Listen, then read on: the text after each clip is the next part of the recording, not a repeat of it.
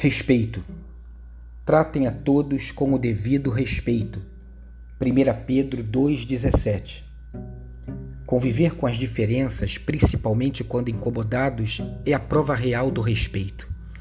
Como é fácil tornar uma simples opinião contrária numa ofensa pessoal, numa vergonha, numa ruptura. Reconhecer que o outro detém a razão e renegar no ápice de uma discussão a nossa própria opinião aspirante a status de verdade é bem complicado e desafiador. Admitir que muitas vezes ultrapassamos demasiadamente o limite a nós permitido é o início de uma grande conquista, pondo freio ao nosso próprio ego e dando abertura ao respeito nesse oceano de contrariedades que é a vida.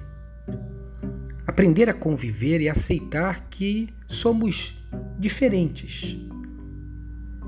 É respirar paciência nos momentos em que estamos prestes a romper os laços ou até explodir. Sem respeito não há proximidade, nem toque, nem palavras, nem afeto, nem socorro. Com desrespeito arrogante e impaciente, somente edificamos besteiras e alargamos os vazios. O respeito e a humildade formam o início de tudo. Jesus e os pecadores, Jesus e os publicanos, Jesus e os leprosos, Jesus e os samaritanos, Jesus e a samaritana, Jesus e o ladrão, Jesus e cada um de nós.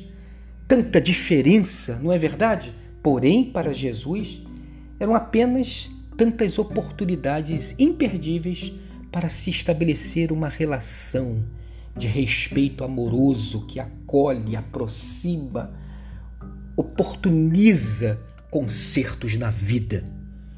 Por isso, essas pessoas tão diferentes eram acolhidas e transformadas. A questão então não é marcar posição ou encastelar-se para não se deixar afetar por uma opinião contrária. O que nos degenera é a indiferença e o afastamento colhidos pela incapacidade de respeitar a opinião do outro, por vezes bem diferente ou contrária à nossa. O que nos degenera é ver alguém definhar ao nosso lado sem fazer nada. Você não concorda com isso? Então, um dia abençoado e abençoador de respeito.